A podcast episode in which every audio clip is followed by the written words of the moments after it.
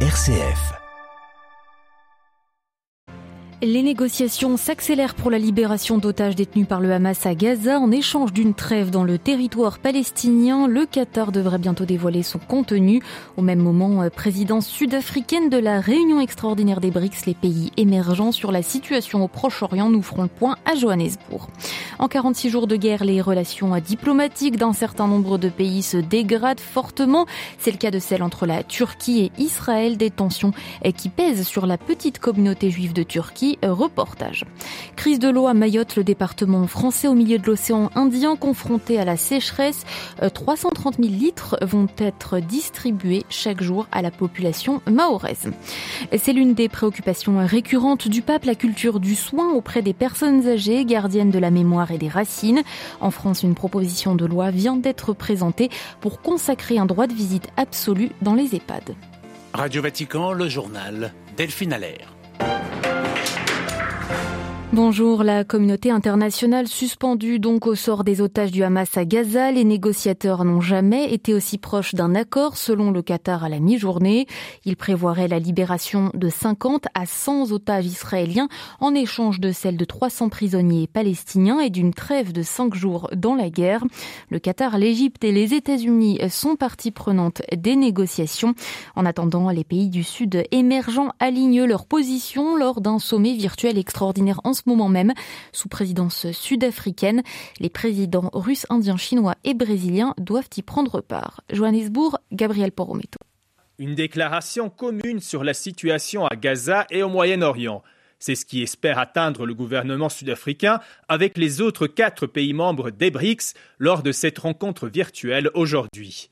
Certains d'entre eux, comme la Russie et la Chine, réclament un cessez-le-feu entre le Hamas et Israël, en poussant pour la création d'un État palestinien. Mais l'Afrique du Sud est l'un des plus fervents défenseurs de la cause palestinienne. Pour l'ANC, le parti au pouvoir en Afrique du Sud, la cause palestinienne s'approche de sa lutte historique contre l'apartheid. Critique des bombardements massifs israéliens sur la bande de Gaza, le gouvernement sud-africain a rappelé début novembre ses diplomates de Tel Aviv pour des consultations.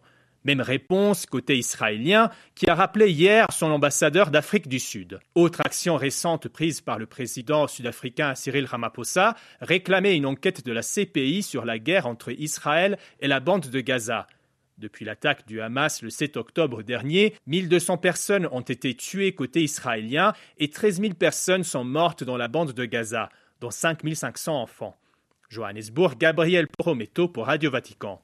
Le pape recevra demain matin, lui, à 7 heures, des proches d'otages encore détenus par le Hamas à la maison Sainte-Marthe, puis rencontrera des familles de Palestiniens de Gaza une heure plus tard au Vatican.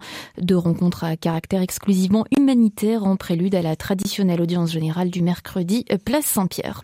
Le Sud-Liban, toujours en proie à l'escalade militaire, quatre civils, dont deux journalistes, ont été tués ce mardi dans une frappe israélienne selon les médias d'État libanais. Depuis le 7 octobre, les autorités turque, elle ne cesse de durcir le ton contre l'État hébreu, le président Erdogan qualifiant la semaine dernière Israël d'État terroriste. Les deux pays ont rappelé leurs ambassadeurs respectifs sur fond aussi de manifestations pro-palestiniennes en Turquie. Ces tensions pèsent en tout cas sur le quotidien des quelques 15 000 citoyens juifs de Turquie, souvent assimilés à l'État hébreu et qui vivent dans la crainte d'un attentat antisémite. À Istanbul, Anand Loer a rencontré une mère de famille. Dès le début des protestations anti-israéliennes, le premier réflexe de Claudia a été de ne plus envoyer son fils de 7 ans à l'école juive d'Istanbul, comme beaucoup d'autres parents.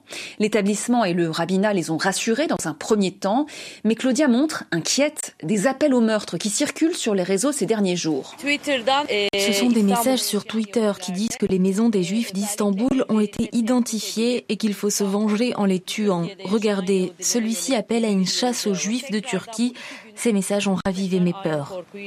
Claudia ne veut pas donner l'impression de se sentir en permanence menacée en Turquie, une terre où ses ancêtres se sont réfugiés il y a plus de cinq siècles, fuyant l'inquisition espagnole. Mais chaque pic de tension entre Ankara et Tel Aviv lui rappelle qu'en tant que juive, au sein de la société turque, elle n'est pas toujours perçue comme une citoyenne à part entière. Par exemple, un voisin m'a demandé pourquoi Israël tuait des enfants, comme si je représentais Israël, comme si chaque juif était israélien On ne peut pas dire que la Turquie soit un pays dangereux ou que les autorités incitent à la haine des juifs. Non. Le seul moment où j'ai peur, c'est quand j'emmène mon fils à l'école. Et ça, c'est la faute de terroristes qui veulent qu'on ait peur, pas des gens dans la rue. Claudia espère un cessez-le-feu au plus vite. Sans cela, dit-elle, sa peur ne la quittera pas.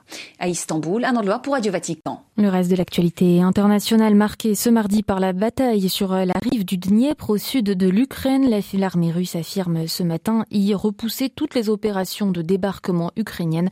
Des déclarations contredites pourtant par certains experts militaires. L'armée russe a la manœuvre dans le golfe du Bengale, début aujourd'hui d'exercice naval conjoint russo-indien. L'Inde qui préside le G20 jusqu'à fin novembre maintient ses liens historiques étroits avec Moscou, la Russie restant le plus important fournisseur d'armes de New Delhi. La crise de l'eau s'aggravait à Mayotte face à la sécheresse la plus grave enregistrée dans cet archipel français depuis 1998. Le gouvernement distribue depuis hier des bouteilles d'eau minérale à l'ensemble des Mahorais. Marie-Christine Bonzon. Selon le ministre délégué chargé des Outre-mer, Philippe Vigier, la distribution gratuite d'eau en bouteille concerne les 310 000 habitants de Mayotte à raison d'un pack de 6 bouteilles par personne et par semaine. La logistique mise en place est sans précédent. L'eau minérale en bouteille est acheminée à Mayotte dans des conteneurs venus par bateau de l'île de la Réunion ou de métropole. 150 sapeurs-pompiers et militaires de la sécurité civile sont arrivés à Mayotte pour épauler les employés des communes de l'archipel qui assurent depuis hier la distribution des bouteilles. Chacune des 17 communes de l'archipel s'est dotée d'au moins un centre de distribution. En attendant la saison des pluies, qui est en retard, le ministre parle d'une pénurie folle due au réchauffement climatique et à la situation particulière de Mayotte, un archipel qui dépend des eaux de pluie pour 95% de son approvisionnement en eau potable. De leur côté, des associations de défense de l'environnement s'inquiètent du risque d'abandon de bouteilles en plastique vides dans la nature. Pour éviter une telle pollution, les autorités exigent que les habitants rapportent leurs bouteilles vides après consommation avant de pouvoir se réapprovisionner. Marie-Christine Monzon pour Radio Vatican. Inondation en Somalie, 50 morts et 700 000 déplacés sont à déplorer. Des ponts et des routes dans plusieurs régions du pays ont été aussi détruits par les fortes averses. Une grande partie de la corne de l'Afrique, dont certaines villes kenyanes ou éthiopiennes, sont aussi touchées. Depuis hier, en France, l'Assemblée nationale examine une proposition de loi dite bien vieillir qui vise à inscrire le droit de visite pour les résidents des EHPAD à toute heure. Laurent Frémont, professeur à Sciences Po, auteur d'un rapport sur le sujet remis au gouvernement français, alerte sur la situation euh, actuelle des pensionnaires d'EHPAD. Il dénonce des situations euh, inhumaines qui perdurent encore aujourd'hui. La crise sanitaire nous a enseigné que des restrictions de visite avaient durablement euh, entravé les relations entre les proches et les résidents en EHPAD. Et malheureusement, cette situation euh, se perpétue encore aujourd'hui. Et c'est pour cela qu'il importe de clarifier le droit en inscrivant dans la loi un droit de recevoir pour les résidents en EHPAD. En temps normal, il faut que ce droit soit, absolu, alors qu'on constate encore aujourd'hui des restrictions inappropriées euh, de la part des directeurs. C'est pas parce que les, euh, personnes sont âgées qu'elles deviennent des, des, citoyens de seconde Et donc, euh, c'est l'occasion de redire que un résident en EHPAD a toujours des droits comme chaque citoyen, et notamment le droit de mener une vie familiale normale et la liberté d'aller et venir. Le droit de visite devrait être consacré dans la proposition de loi Bien vieillir qui est examinée cette semaine à l'Assemblée nationale, mais on propose également hein, beaucoup d'autres mesures, notamment pour favoriser l'alliance entre les proches et, les institutions, et aussi pour former tous les personnels à, l'accompagnement en fin de vie euh, en soins palliatifs, sachant que les, EHPAD sont euh, le lieu où euh, un quart des Français terminent leur, leur vie, donc c'est important que tous les personnels soient au moins initiés aux soins palliatifs. Des propos recueillis par Alexandra Sirgan.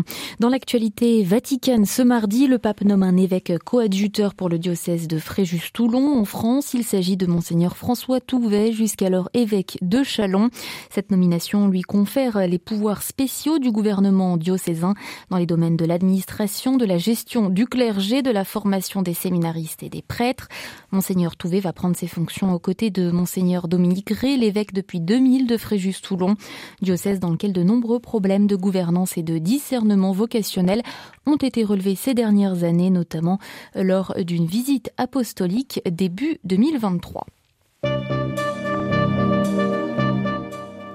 Ainsi s'achève cette édition. Merci d'être fidèle à l'antenne de Radio Vatican. Un nouveau journal à 18h, heure de Rome, vous sera présenté par Xavier Sartre. Très belle journée.